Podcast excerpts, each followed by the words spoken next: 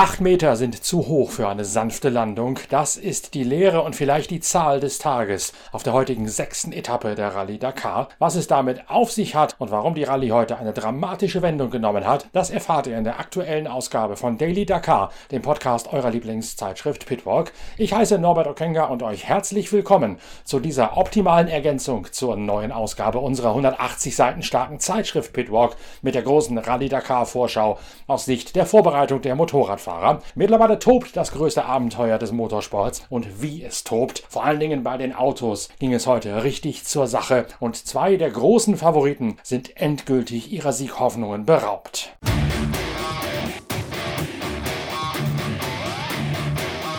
Gleich zu Beginn der heute abgewandelten Schleife in Richtung Riyadh statt des Zwischenstopps, der wegen Überflutung ausgelassen werden muss, legen die beiden Audi-Fahrer Stefan Peter Ronsell und Carlos Sainz ein mordsmäßiges Tempo vor. Es scheint so, als könne Stefan Peter Ronsell ernsthaft Jagd auf den in der Gesamtwertung führenden Nasser Al-Attiyah aus dem Toyota-Lager machen. Dann allerdings wird beiden Audi-Fahrern derselbe Steilhang zum Opfer. Hinter einer sehr steilen, gebrochenen Düne ist ein Abhang acht Meter hoch. Der Name Abhang ist eigentlich noch untertrieben. Es handelt sich mehr um eine Geländestufe von 8 Metern Höhe. Sowohl Sainz als auch Peter Ronsell purzeln diese Geländestufe runter und ramponieren sich dabei Aufhängungen und Antriebswellen ihrer Audi e-tron. Gleichzeitig ist die Landung dermaßen hart, dass Edouard Boulanger, der Beifahrer von Stefan Peter Ronsell, mit schweren äh, Rückenschmerzen ausgeflogen werden muss in ein Krankenhaus. Stefan Peter Ronsell wird ebenfalls zum medizinischen Check verbracht. Carlos Sainz und Lucas Cruz versuchen bis in die Nacht hinein ihren Audi mit Reparaturen Motoren und mit Hilfe des erst spät angekommenen Service-Trucks wieder flott zu kriegen. Für Peter Ronsell und Boulanger ist die Rallye beendet. Besonders bitter dabei, abends im Biwak gibt es sehr viele Stimmen, auch aus dem Lager der Gegner von Audi, die gesagt haben, diese 8 Meter hohe Abrisskante, die hätte man eigentlich im Roadbook explizit als Gefahrenstelle ausweisen und vermerken müssen. Diese Warnung hätte allerdings im Roadbook im Aufschrieb gefehlt und deswegen sei das eine ziemlich trügerische Falle gewesen, in die viele hineingetappt seien, unvorbereiteterweise. Weise. Nutznießer dieses Doppelpechs bei Audi ist Nasser Al-Attiyah. Der lag zwar nicht viel, aber doch deutlich hinter den beiden Audi-Piloten bei den ersten Zwischenzeiten bis zu diesem Zwischenfall bei Kilometer mehr als 200. Dann hat Nasser Al-Attiyah seinen Stiefel sicher, aber schnell und kontrolliert zu Ende gefahren und damit die Tagesbestzeit eingeheimst. Al-Attiyah baut seinen Vorsprung in der Gesamtwertung damit jetzt schon auf vorentscheidendes Maß aus. Yeah, it's very tough stage, not easy, you know, and uh it's really uh, we push a lot and uh, last 40k uh, we we broke uh, the steering pump and uh, without any any steering and we have a lot of oil coming but okay.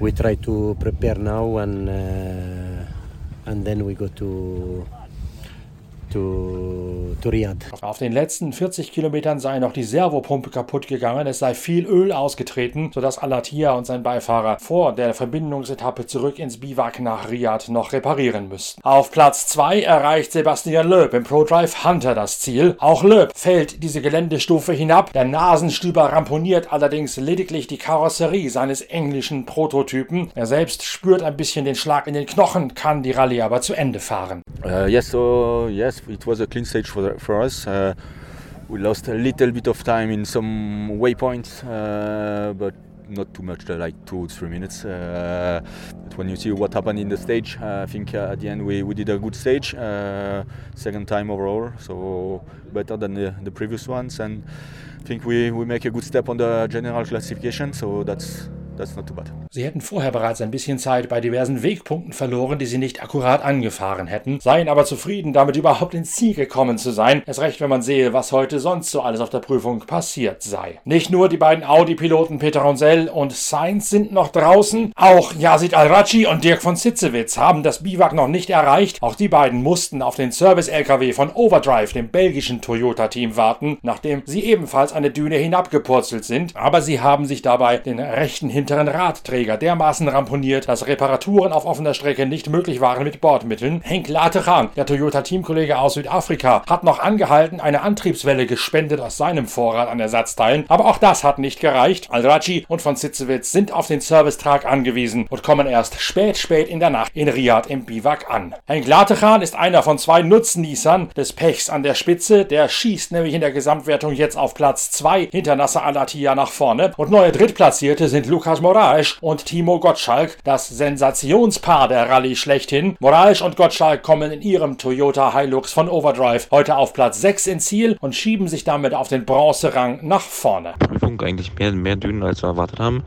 zu Beginn äh, recht schnell, schön zu fahren, recht flüssig, dann immer mehr in die Dünen und auch teilweise recht schwierige Dünen.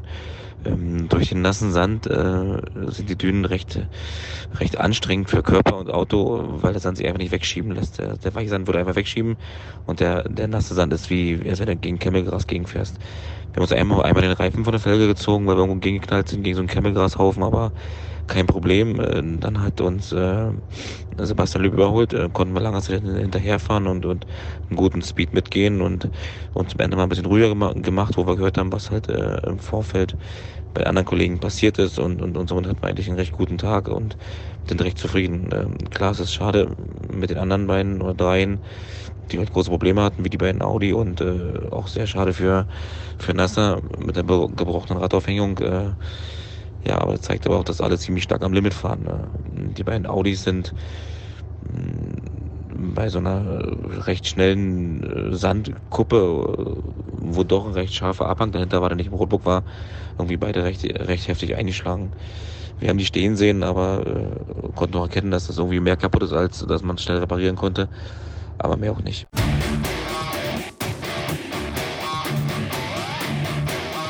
Bei den Autos gibt es aber nicht nur die kumulierte Wertung aus T1 Plus und den Boliden mit alternativen Antrieben, sprich den Elektro-Audi, sondern auch zwei Unterkategorien. Eine der beiden ist für die alten T1 Autos. Das sind jene Allradler, die bis vor zwei Jahren noch in der ersten Liga gefahren sind, ehe dann die sogenannte T1 Plus auf Kiel gelegt worden ist. In der T1 übernimmt Daniel Schröder aus Tettinghausen in seinem Nissan, eingesetzt vom Redlined-Team des Terence Marsh aus Karlami, heute Platz 1 in dieser Subwertung. Ging wieder ganz gut, muss ich sagen. Ich kann mich eigentlich nicht beschweren.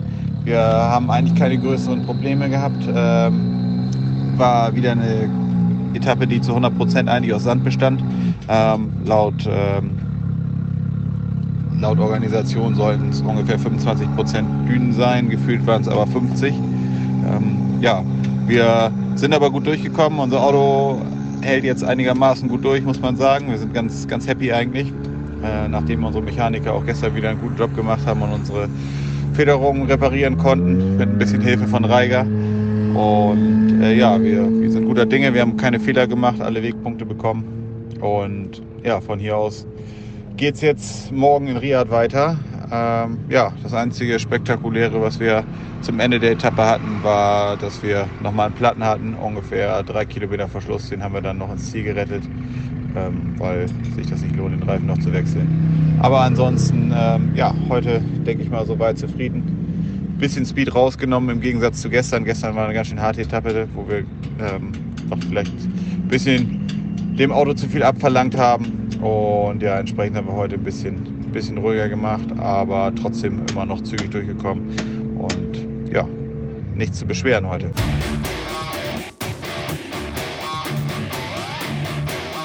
Bei den Motorrädern manifestiert Skyler House seine Führung in der Gesamtwertung. Neuer Zweiter ist Toby Price, Kevin Benavides auf der dritten Position. Dessen Bruder Luciano Benavides, Teamkollege von House bei Husqvarna, gewinnt die heutige Etappe vor Skyler House und vor Toby Price. Matthias Walkner kommt auf Rang 10 ins Ziel und liegt in der Gesamtwertung auf der 11. Position. War ein extremer cooler Tag, ähm, super, super schnell.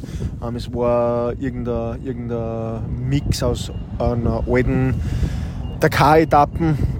Es war extrem, am Anfang extrem viel schnelle Pisten, dann immer wieder ein bisschen so durch Dünenfelder, dann wieder auf eine schnelle Pisten. Der Sound war extrem feucht und griffig, also es war richtig, richtig lässig zum Fahren. Wir haben beim Motorradl-Setup ein bisschen was anpasst. Wir sind deutlich härter gegangen, weil einfach jetzt die, die Balance, die Reserven immer wichtiger werden, weil wir viel mehr jetzt im Sand unterwegs sind und in die Dünen wie davor. Ähm, aktuell fühle ich mich so, dass ich mich ein bisschen befreien habe können aus meinen Handfesseln. Am Anfang hat es sich ein bisschen so angefühlt, wie wenn ich in einem Boxkampf war und mir haben die Hände beide hinten zusammenbunden und ich, ich muss nur Schläge ein, einstecken und jetzt schon langsam kann ich mich ein bisschen befreien. Ähm, fühlt sich besser an, komme mit dem Motorrad auch mehr zurecht, aber muss echt sagen, das waren heute meine 100% aus dem, dem Paket, was mir zur Verfügung steht. steht äh, mir kann ich echt nicht rausholen. Ich habe den ganzen Tag andruckt, was gerade irgendwie gegangen ist. Ähm, das ganze Stück, Stück tut mir weh, aber ja, mehr ist aktuell leider Gottes nicht möglich. Es ist echt unglaublich, was, was speziell das Keiler heute für Pace gefahren ist. Also ich habe glaube ich fünf Minuten, vier Minuten, fünf Minuten irgendwas verloren. Ähm, ist extrem zart und ich hoffe, dass die Eva die ganzen Heli-Aufnahmen kriegt und dass der Kameramann halbwegs drauf war, weil ich glaube, dass super, super geile, lässige Aufnahmen sind, damit sie ein bisschen mitfiebern, kannst das Ganze ein bisschen miterleben. Ähm, ja, morgen geht es weiter. Jetzt müssen wir schauen, dass wir uns bis zum, zum Ruhetag noch irgendwie drüber da retten, dann uns gut erholen und dann besteht oder besteht oder vorsteht, na, wie sagt man?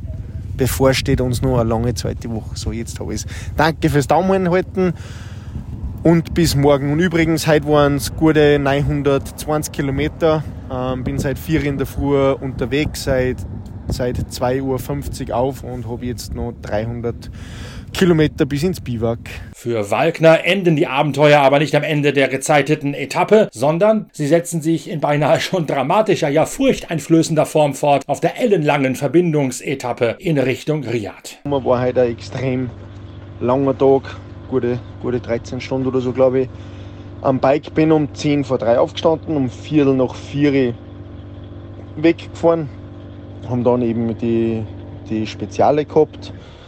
Und jetzt, das war echt einmal ein Wahnsinn und schaut, dass man das nicht mitfilmen kann oder das muss man selber erleben, weil das glaubt man nicht sind jetzt zum Biwak zurückgefahren und wie es der Zufall so will, fangen sie natürlich Vollgas zum Ringen wieder an. Extrem kalt, 6, 7 Grad in etwa. Ähm, 300 Kilometer wären geplant gewesen bis zum Biwak. Aber die ISO hat irgendeinen Roadbook-Fehler drinnen gehabt auf der Verbindungsetappe auf der Straße und jetzt haben wir dann alle irgendwie gesucht.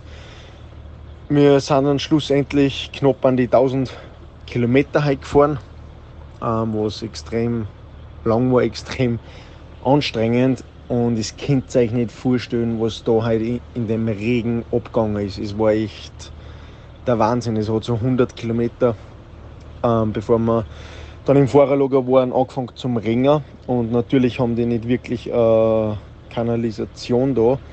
Und jetzt sind die ganzen Straßen voller Wasser und irgendwelche Gesetze an Respekt den, den Mitverkehrsteilnehmer oder so gibt es sowieso nicht. Es zählt einfach der, der stärkere gewinnt. Also mein Motorrad, ich habe noch nie so Angst gehabt auf der Straße. Also Peru war wirklich schlimm vom Straßenverkehr, aber da jetzt in Saudi ist ein anderes Level. Die wollen dann alle mit dir reinfahren und, und, und ja, finden das mega, mega cool.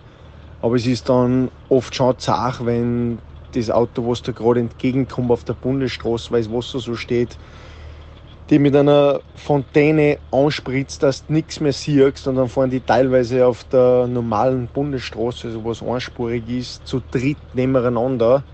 Und es war da halt irgendein, irgendein Dünen-Event, da sind dann 5000, 5.000, 6.000 Autos in etwa, ohne übertreiben, in die Dünen um uns dumm gefahren, überall kreuz und quer. Und teilweise war es wirklich so, dass auf der einspurigen Bundesstraße links zwei Autos mir entgegengekommen sind. Dann ist es nicht mehr ausgegangen. Oft hat der noch rechts aus, ausgewichen, ist praktisch auf unserem, auf meiner Seite beim Bannenstreifen mir entgegen vorbeigekommen, vorbeigefahren. Es war echt ein Wahnsinn und bin jetzt dann froh gewesen, weil ich um ein bisschen nach fünf dann endlich gesund und munter im Ziel war. Ähm, bin jetzt natürlich extrem müde habe gerade was Gutes gegessen, bereite mich jetzt dann für einen Marathon-Tag morgen vor. Der Heinz, der Kini und der Hannes und der Klaus, der Bruder vom Heinz, sind heute auch angekommen. Ähm, cool, dass das da sind und ja, alle sind schon extrem fertig. Ist echt eine anstrengende, intensive Dakar, aber das, was da heute auf der Straße abgegangen ist, das war echt der Wahnsinn und wahrscheinlich die ganzen Amateure, die was in der Speziale eine Stunde, zwei Stunden teilweise länger brauchen wie mir. Und eine Stunde nach uns weggefahren sind, für die wird es jetzt richtiger Gaudi, wenn du da irgendwo im Finstern herfinden musst. Mit dem schlechten Motorradlicht, mit der Motorradlbrühe, die was dann, weil es das Wasser ansaugt und einzieht und am Glasel dann in, in der Brühe drin ins Wasser steht, das ist dann richtiger Gaudi. Und dementsprechend viel Öl verlieren auch die Autos auf der Straße. Also es ist teilweise wie, wie ein Glatteis und es war sehr, sehr spannend und wirklich zum Aufpassen. Sebastian Bühler, der gebürtige Ratinger auf der Hero, wird heute 16. und arbeitet sich damit in der Gesamtwertung schon wieder auf Platz 26 nach vorne.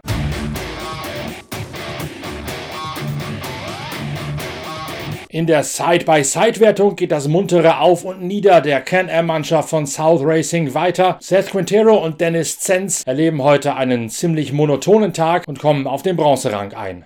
Äh, wir sind clean durchgekommen. Ähm, Sand, eigentlich überwiegend Sand, Dünen, Sandy Piss. Äh, recht schnell teilweise, dann wieder Tempowechsel langsam in den Dünen. Äh, ja, hatten kein Problem, sind irgendwie gefühlt den ganzen Tag mehr oder weniger alleine gefahren, mal 60 Kilometer mit Van Loon in den Dünen gebettelt. Ähm, aber sonst ja ziemlich lange, langweilig heute.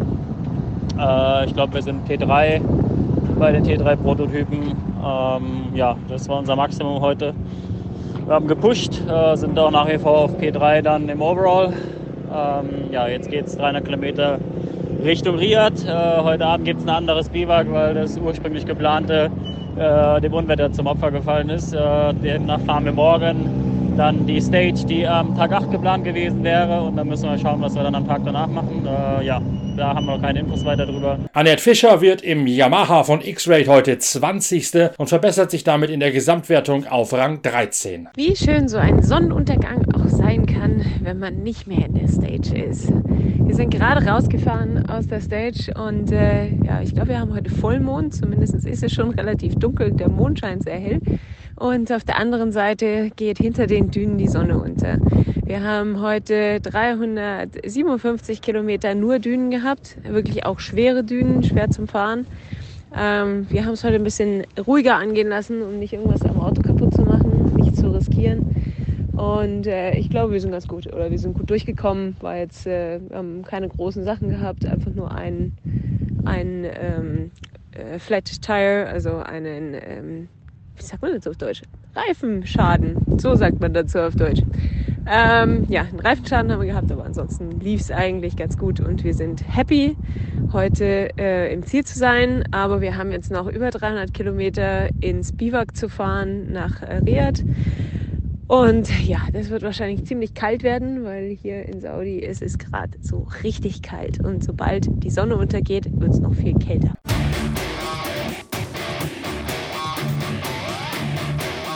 Weil die Rallyroute neu abgesteckt werden musste, dauert die Fahrt ins Biwak nach Riyadh unheimlich lange und wie Matthias Wagner gesagt hat, es geht durch teilweise sintflutartige Regenfälle hindurch bei Temperaturen von bis zu 6 Grad. Für die Motorradfahrer ist das alles andere als einfach und für die Mechaniker wird das wieder mal eine Nacht, bei der sie klamme Finger bekommen werden, weil sie im Regen und bei winterlichen Temperaturen an den Autos schrauben müssen und an den Motorrädern bis spät in die Nacht. Umso mehr, weil dann ab morgen eine Marathon-Etappe angesetzt ist, wo am Abend keine Mechaniker an die Autos ran dürfen. Das heißt also, heute Abend wird so viel gewechselt, wie es irgendwie geht, bis hin zu Kupplungen, bis hin zu Antriebswellen. Alles, was erlaubt ist, wird heute Abend noch einmal auf Vordermann gebracht und ausgetauscht werden müssen, damit die Autos, Motorräder, Side-by-Side -Side und Trucks für die Marathonwertung optimal gerüstet sind. Einmal mehr werden also die Mechaniker heute Abend mit klammen Fingern, mit nassen, schmerzenden Knochen und mit Frostbeulen an allen möglichen Körperstellen die heimlichen Helden der Rallye Dakar sein. Morgen geht's dann in aller Frühe weiter mit der veränderten Rallyeroute von Riyadh wieder zurück ins Landesinnere auf die erste von zwei gezeiteten Marathon-Etappen bei dieser Rallye Dakar. Wir sind morgen wieder für euch da mit der nächsten Zusammenfassung. Bis dahin, tschüss, danke fürs Reinhören, euer Norbert Okenga.